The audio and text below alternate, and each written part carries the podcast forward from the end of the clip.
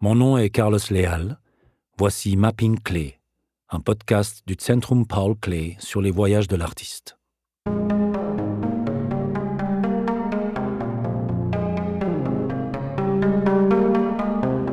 Italie, 1901. Après avoir interrompu ses études d'art à Munich auprès de Franz von Stuck, Paul Klee entreprend en octobre 1901 avec son ami bernois le sculpteur Hermann Haller un voyage en Italie. Au début du XXe siècle, la visite des célèbres sites culturels de Pise, Rome, Naples et Florence fait encore partie des passages obligés dans la formation des jeunes artistes. Les deux amis resteront sept mois en Italie. À cette époque, Paul Klee a 21 ans. Il documente ses impressions dans son journal, ainsi que dans des cartes postales et de nombreuses lettres, dont la plupart est adressée à sa bien-aimée, Lili Stumpf, à Munich, et à ses parents, à Berne.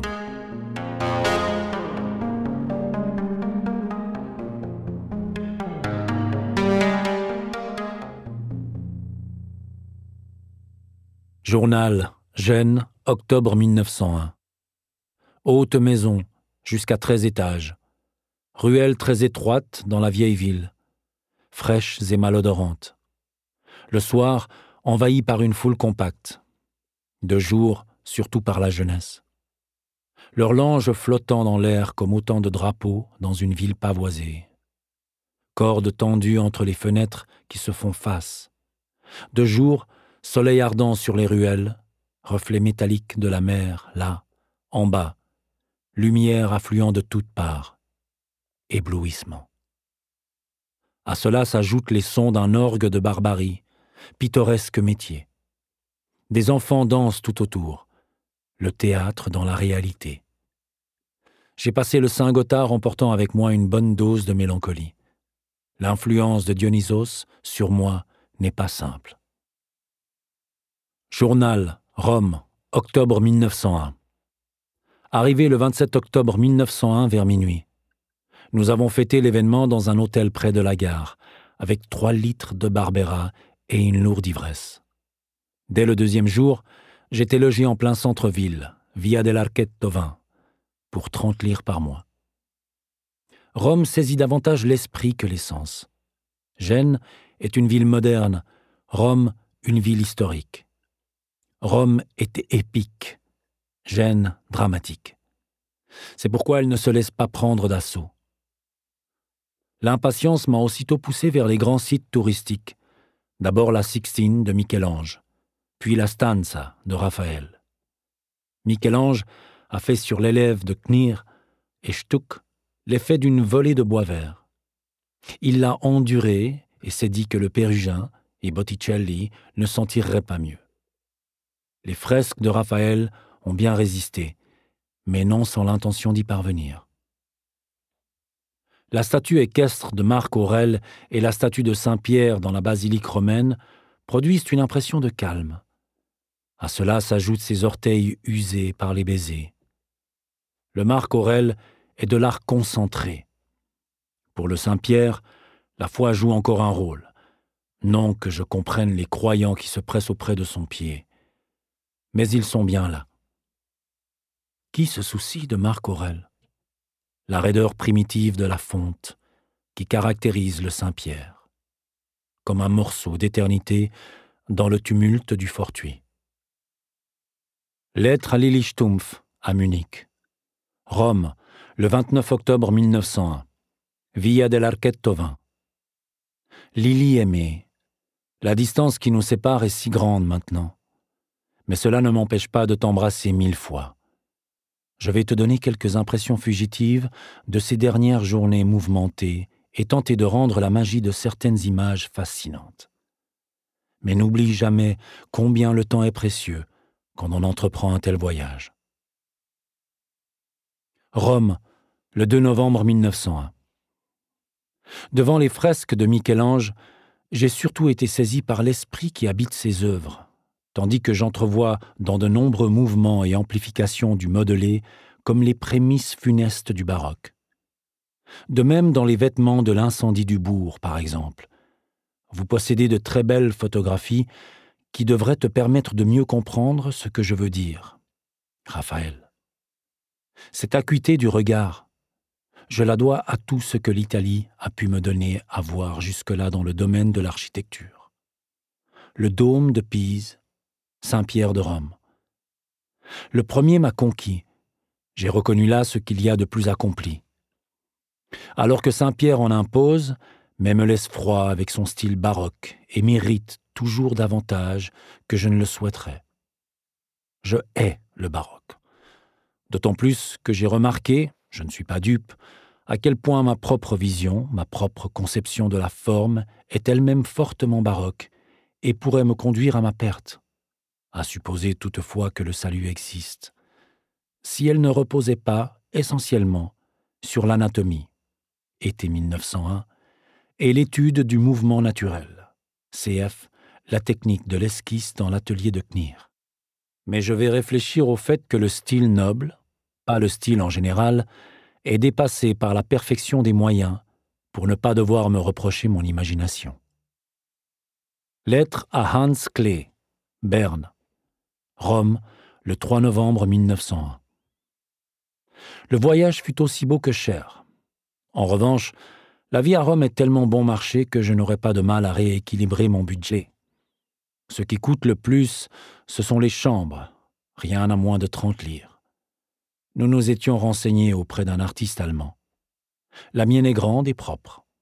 Elle n'a pas ce côté misérable de certaines chambres que j'ai pu occuper à Munich. Je n'ai donc pas de regret à payer mes trente lires. Sans parler du service, pour lequel il faut compter environ trois francs. La nourriture et le vin sont exquis. La viande, à rosto, jusqu'à 80 centesimi. Un plat de macaroni, 30, 40. 50 centesimi. Le vin, un quart de litre, 20, 35 centesimi. Dernièrement, Haller et moi avons mangé dans la Via Appia, à l'extérieur de la ville, dans une misérable cucina, pour une lire et demie. Du foie de porc grillé et un plat d'épinards, le tout accompagné d'un demi-litre de vin.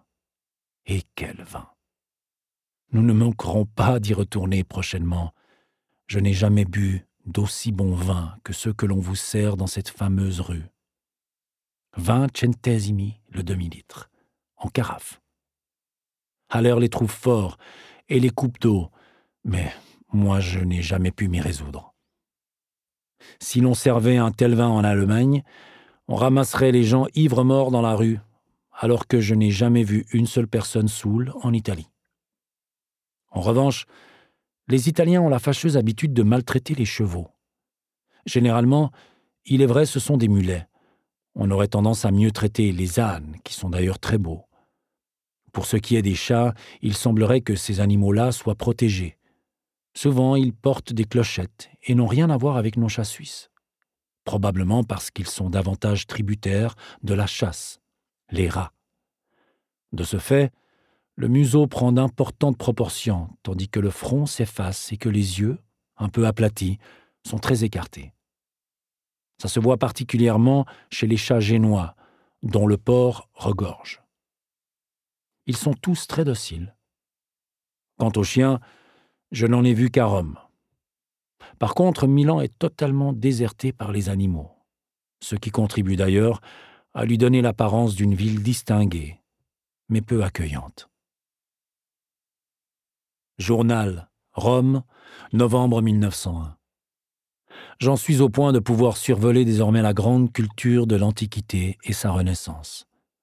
Sauf que je ne conçois pas de rapport artistique avec notre époque.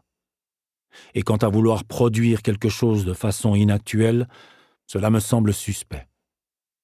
Grand désarroi. C'est pourquoi je ne suis tout entier que satire. M'arriverait-il une fois encore, de m'y dissoudre totalement? C'est pour l'instant mon seul article de foi. Peut-être ne serai-je jamais positif.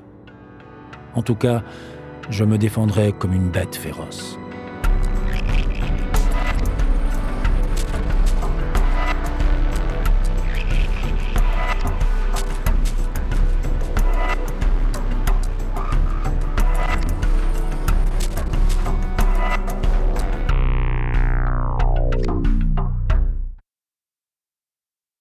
Lettre à Lili Stumpf à Munich. Rome, le 11 novembre 1901.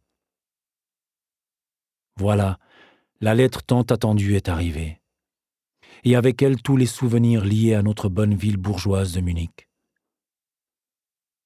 Tu pourras peut-être te faciliter le travail de découpage en ne m'envoyant que les critiques les plus importantes. La satire venimeuse et souvent fort spirituelle n'épargne aucun point faible. J'ai bien ri. L'éditorial et l'orchestre souterrain sont même très beaux. Si tu veux que je te retourne un de ces articles, écris-le-moi dessus. Je les garde tous. Munich apparaît extérieurement comme une ville terne, mais intérieurement, elle est animée d'un grand sens du beau. Et, dans la musique en particulier, d'un dévouement et d'un esprit d'initiative comme on en trouve rarement ailleurs. Ici, la situation est bien affligeante, pour autant que j'ai pu le voir jusque-là. Le théâtre ressemble à un cirque. Le public crache et fume. Les chanteurs s'égosillent et forcent leur talent. Un orchestre imposant se plaît à délirer et à produire des sons retentissants. Journal, Rome, novembre 1901. Je travaille à une composition. Au départ, il y avait de nombreux personnages. Je lui avais donné un titre moralisateur, Sur le mauvais chemin. Stuck intitule l'une de ses œuvres Le péché. À présent, l'éclairage est satirique. Ma composition se concentre autour de trois personnages la voix de l'amour. Maintenant j'ai supprimé la femme. La tâche est plus simple, mais n'en est pas moins modeste. La femme doit trouver son expression à trois reprises, à travers les gestes des trois personnages. Il me faut me concentrer sur ce qu'il y a de plus intime. Je ne dispose pas de munitions de gros calibre. À quoi bon alors le canon? Lettre à Lili Stumpf à Munich, Rome, le 28 novembre 1901. Mon opus 1 pourrait en être arrivé au stade d'une dernière étude préliminaire. Mais alors il ne faudrait pas que je tarde à réaliser l'ensemble, sinon je le ferai encore évoluer, ce qui n'est plus guère possible. Car je suis parvenu à une simplification qui frise le primitif. J'en ferai peut-être faire une photo pour pouvoir t'en donner une idée. Lettre à Lili Stumpf, à Munich. Rome, le 5 décembre 1901. Ce matin, j'ai trouvé ton gentil petit mot. Merci de tout cœur. Je me suis couvert de honte avec ma première chouette, car elle est morte pendant que je mangeais au restaurant, deux heures après avoir été achetée et s'être régalée d'un chardonneret. Demain, je m'en achèterai une autre. Elle n'avait coûté que deux francs. Heureusement, elle est morte tout de suite, sinon cela m'aurait fait beaucoup de peine. Mais là, c'est surtout vexant et, je l'ai dit, ça me fait honte. Ma nouvelle chouette est bien vivante et cherche à tout moment à se libérer de sa chaîne. Il me faut beaucoup de patience pour l'habituer à son perchoir, et je ne suis pas prêt d'y arriver. Mais une chose est sûre, depuis, je me sens à nouveau tout à fait bien chez moi. Et même pour le reste, je suis plus confortablement logé que je ne l'ai jamais été. La vieille logeuse est très fière de moi. J'allais oublier de t'envoyer un dernier bonjour et plein de baisers. Comme j'aimerais pouvoir te serrer une fois encore dans mes bras. C'est bien la meilleure chose que je puisse faire sur Terre. N'es-tu pas, toi aussi, de cet avis? Ton Paul Clé. Journal, Rome, décembre 1901. L'amitié avec Haller ne va pas toujours sans heurts. Stimulation à rivaliser sur le plan artistique. Je reconnais qu'il est plus avancé quant à la couleur, et je comprends que, dans ce domaine, je vais devoir lutter longtemps. Mais pour le dessin, c'est moi qui le corrige. Lettre à Lili Stumpf, Munich. Rome, le 7 décembre 1901. Aujourd'hui, deux lettres et deux cartes de moi partent pour le Nord, et il me reste encore à écrire à Knir pour en finir là aussi car je souhaite que soient coupés quelques-uns des liens qui me rattachent encore au passé et me replier sur moi sans la moindre gratitude. À cela s'ajoute actuellement une haine pour tout ce qui est étranger. Je ne me vois étroitement lié à ma famille que parce que j'ai à nouveau saisi clairement ce qu'elle fait pour moi. Je suis plus méfiant que jamais et cherche à savoir qui me veut réellement du bien. Mais je ne suis rassuré qu'avec très peu de gens. Sinon, j'observe attentivement tout le monde. Je n'ai jamais eu beaucoup d'amis et ici, aujourd'hui, j'ai presque l'impression d'être abandonné. C'est encore vers Bleuch que je me sens le plus attiré même si nous nous sommes trop peu vus durant ces dernières années de formation pour être aussi proches que par le passé. Avec Lotmar, les choses se présentent plutôt bien, tandis qu'avec Haller, nos routes ont davantage tendance à diverger. J'ai confiance en son honnêteté, et lui se fie à quelque chose d'analogue en moi, mais nous ne sommes pas plus liés que cela par ailleurs.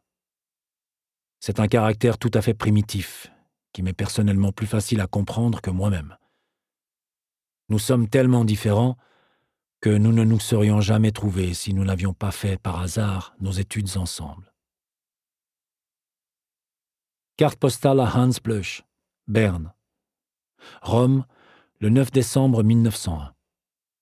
Cher Hans, pourquoi n'écris-tu pas à ton ami? Je me plais de plus en plus ici, et tout se passe bien. Comment vas-tu? Et que fait notre docteur? Je ne travaille pas beaucoup, mais j'ai un peu moins de mal qu'avant. Je n'arrive pas à me départir de la satire. En dehors de ce domaine, on a peint beaucoup trop de choses. Ici, c'est frappant. Ce qu'il y a de plus beau, ce sont les antiquités. On en voit traîner un peu partout. J'ai déjà quelques amours parmi les muses. Klinger en a volé une, avec son appareil photo sans doute. Quant à Stuck, il a dérobé des centaures. Ils se sont tous servis ici, et en Allemagne, ils passent pour des originaux. La peinture allemande est toujours empreinte de classicisme. Sur les rives du Rhin, on a du mal à perdre cette habitude. Ici, on retrouve la trace de tout. Je deviens chaque jour plus intelligent. En mars ou en avril, je partirai à Florence pour deux mois. Cordiale salutation ton parle clé. Lettre à Lili Stumpf, à Munich. Rome, le 12 décembre 1901. Ma Lily y est enfin arrivée? Merci de tout cœur pour ce gros sacrifice et encore plus pour cette charmante photographie. Elle est ressemblante et tout à fait à mon goût. C'est en tout cas, et de loin, la meilleure photo que l'on ait prise de toi. La vraie Lily ne sortira bien sûr jamais d'un appareil, à la rigueur de la main d'un artiste. Mais ce ne sera sans doute pas moi. Jusque-là, je n'ai jamais réussi un portrait. Puisque je me trouve si joliment récompensé, je suis content de ne pas avoir bougonné pendant ces deux jours de pause un peu trop longs. J'en avais pourtant bien envie. J'aurais aimé t'envoyer cette petite lettre à part, tes lettres sont toujours correctement affranchies. Et les miennes? Seulement, il y a tes parents. Ce petit mot enthousiaste te parviendra donc avec le reste. Je te serre fort dans mes bras. Journal, Rome, décembre 1901. En janvier, je m'inscrirai à l'Association des artistes allemands, où je pourrais me remettre au dessin d'après nature. Lorsque je serai à Berne l'hiver prochain, j'aurai le temps et l'occasion d'étudier à fond l'anatomie comme un médecin. Quand je la connaîtrai, je saurai tout faire. Pouvoir se passer de modèles répugnants, car un satiriste aime aussi être libre et indépendant. En ce moment, il tonne à nouveau de façon étrange et inquiétante, comme souterraine et sourde, mais avec une intensité telle que tout vacille et cela à l'approche de Noël, atmosphère de tremblement de terre. Lettre à Lili Stumpf, à Munich. Rome, le 23 décembre 1901. En rentrant à la maison, j'ai trouvé sur ma table une feuille jaune m'informant que quelque chose m'attendait à la poste. Espérant trouver une lettre, j'ai précipité les choses et j'ai décidé de m'y rendre aussitôt. Sans succès. Bien sûr, car je cherchais le bureau de douane alors que cela avait été consigné parmi les imprimés en poste restante. Là-dessus, j'ai demandé conseil aux fonctionnaires voisins. Alors seulement la chose est devenue accessible et le guichet s'est vidé de deux paquets dont j'ai compris le poids en lisant le nom de Beethoven. C'est à nouveau un cadeau pour la vie que tu me fais avec ces quatuors. Cela devient une habitude chez toi. Et celui que tu gâtes ainsi va finir par trouver tout naturel d'être comblé comme il l'a été la dernière fois. La charmante personne que tu es inaugure là une pratique qui me ravit. J'ai en tout cas déjà l'impression d'être riche. Pour te remercier, je vais te chuchoter, tout bas, à l'oreille, que je t'appartiens corps et âme, avec le secret espoir de te procurer quelques instants de douce joie. Porte-toi bien, ma bien-aimée, et n'oublie pas, pendant ces jours de fête, de penser à moi, matin et soir. Lettre à Lili Stumpf, à Munich. Rome, le 8 janvier 1902. Au Constanzi, j'ai entendu pour la première fois un opéra de Donizetti, La Favorite. Mais je ne saurais dire si c'était une chance. Cet opéra rappelle beaucoup les œuvres de Meyerbeer et de Halevi, mais il est loin d'avoir tous les charmes de Rossini. Les chanteurs vous tuent avec leur cadence, mais il y en avait un qui chantait comme un dieu, ou presque, avec une voix comme venue d'un autre monde. Il s'agit du célèbre ténor Bonci, dont le nom est imprimé en caractères gras sur la feuille. Malheureusement, il est haut comme trois pommes. Les autres ont chanté assez médiocrement, en dehors de la prima donna, dont la voix pâte, elle aussi, surtout dans les notes graves, phénoménales. Pour le reste, c'est une loi. Sur le plan artistique, les ensembles et les chœurs étaient très purs et d'une plasticité merveilleuse grâce à des crescendos de grand style. Le chef, Vitale. L'orchestre, brillant, comme d'habitude. Mais la mise en scène elle-même est épouvantable. Pas une étincelle de vie dramatique alors qu'ils sont tous à délirer. On finit par obtenir un bis en rendant la reprise impossible du fait du tapage. Les prix des billets sont scandaleux. Dernière représentation, ingresso, 3 lire. Pour la première, 5 lire. En galerie, 1 lire. Mais en bas, ah, c'est moins cher, pas comme à Munich. Le 11 débute la bohème. Également Col Celebro, Tenore Bonci. Lettre à Lili Stumpf, à Munich. Rome, le 16 janvier. À propos de ta dernière lettre. N'aie pas mauvaise conscience à aller au bal des paysans, puisque de toute façon, tu iras.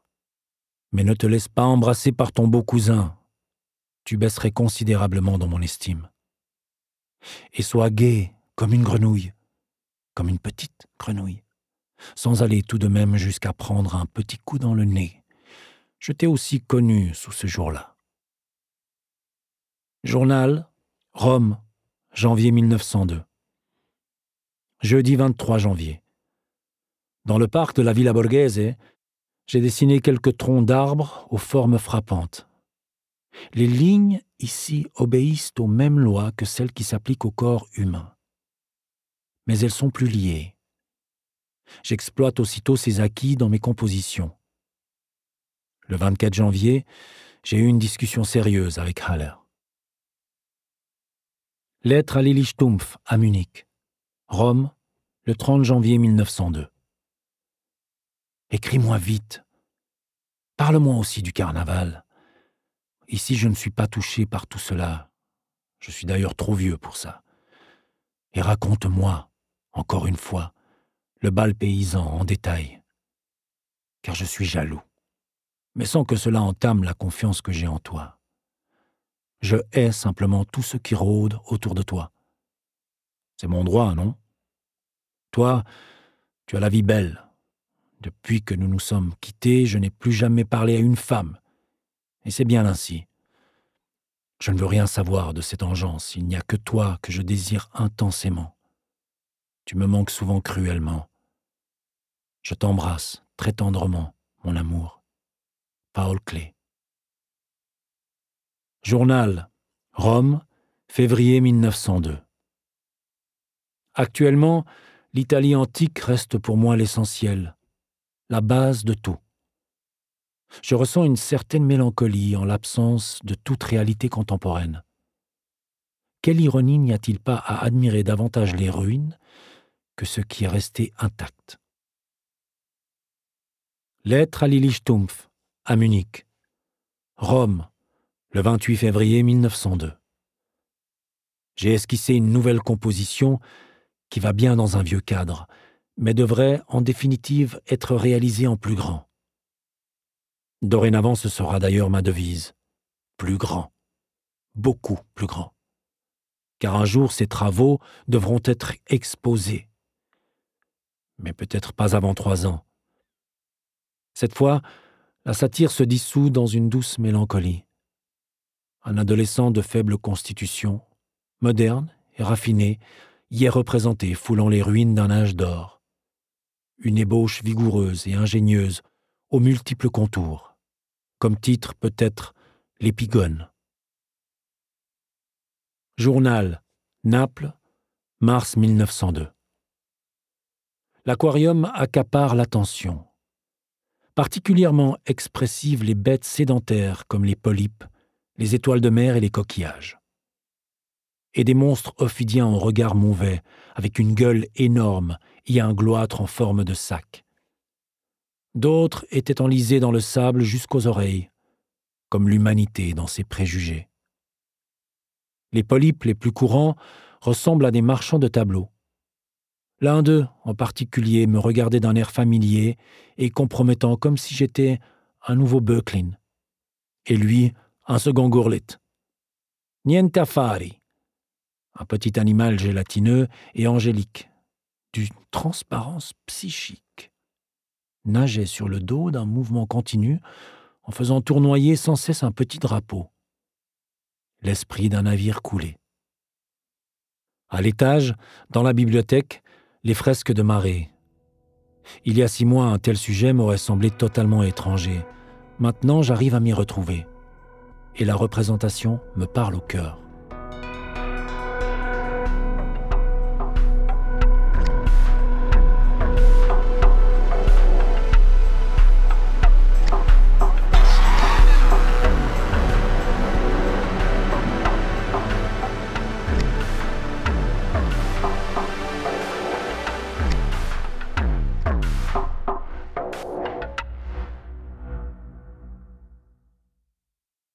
Lettre à Lili Stumpf, à Munich.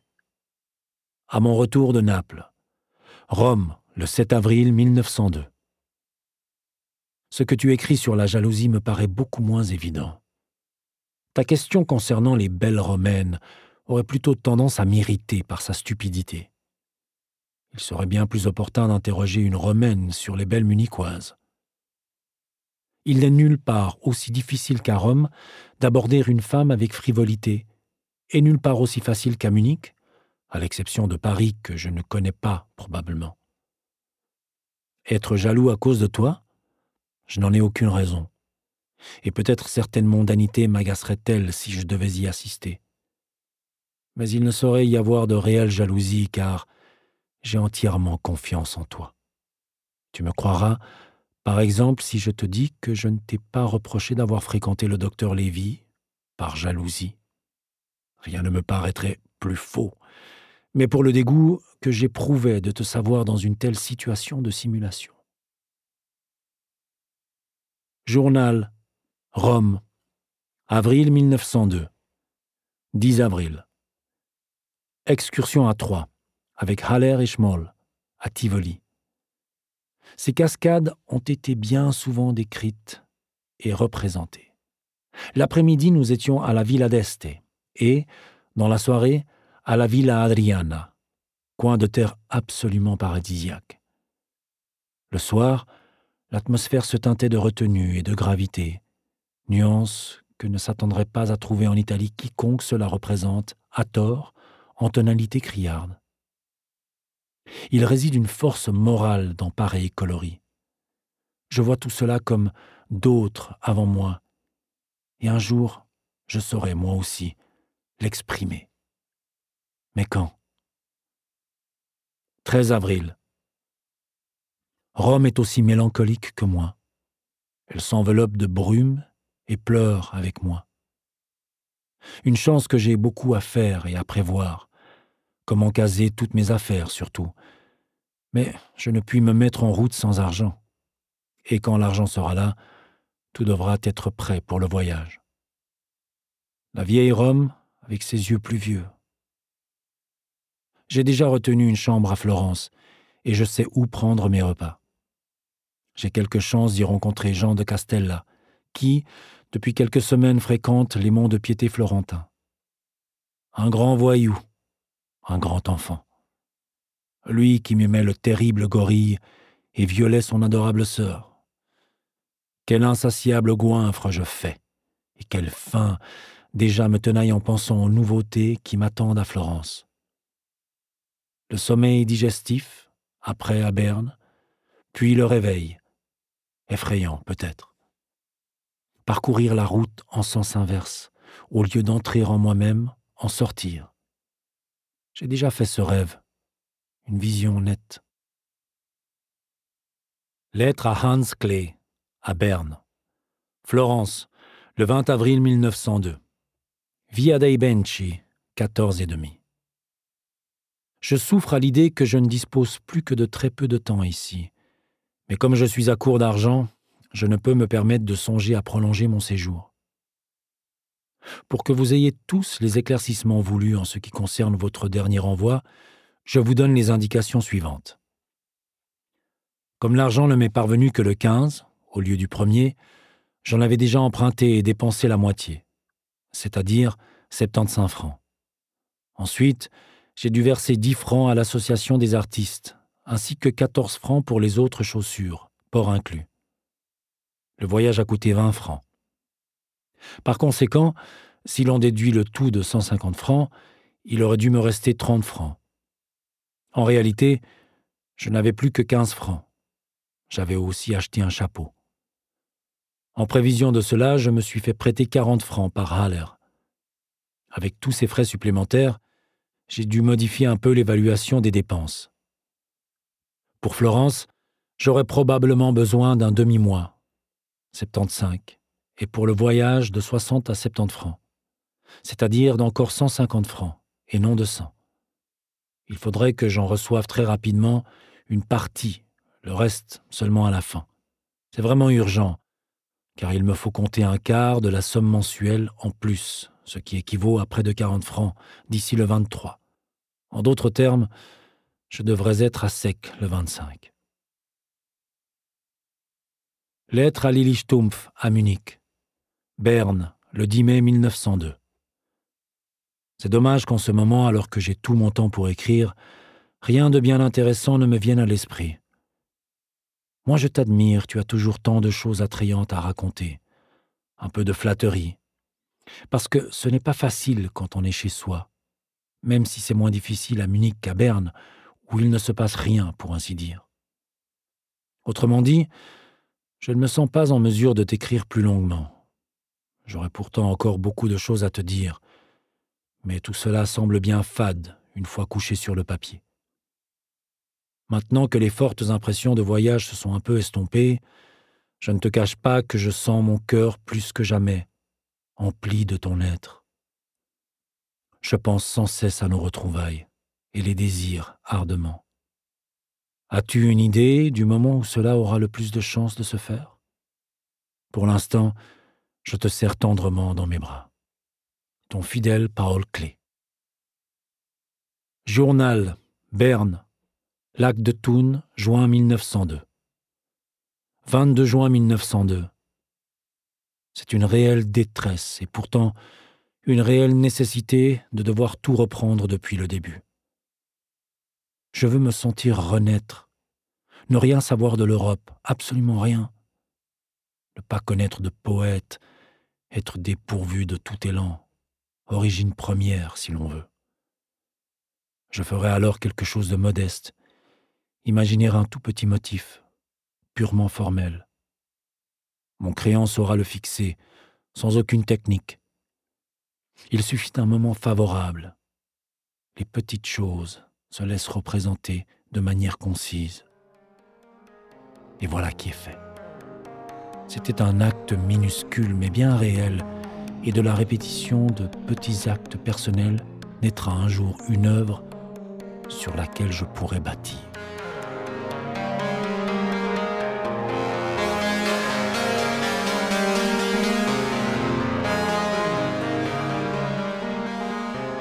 Le prochain épisode, Paris 1912, conduit Paul Klee dans la capitale française, plaque tournante de l'avant-garde internationale. Mapping Klee est une série de podcasts réalisés par le Centrum Paul Klee. Ce podcast a été produit par Maze Pictures, Swiss, et soutenu par Engagement Migros.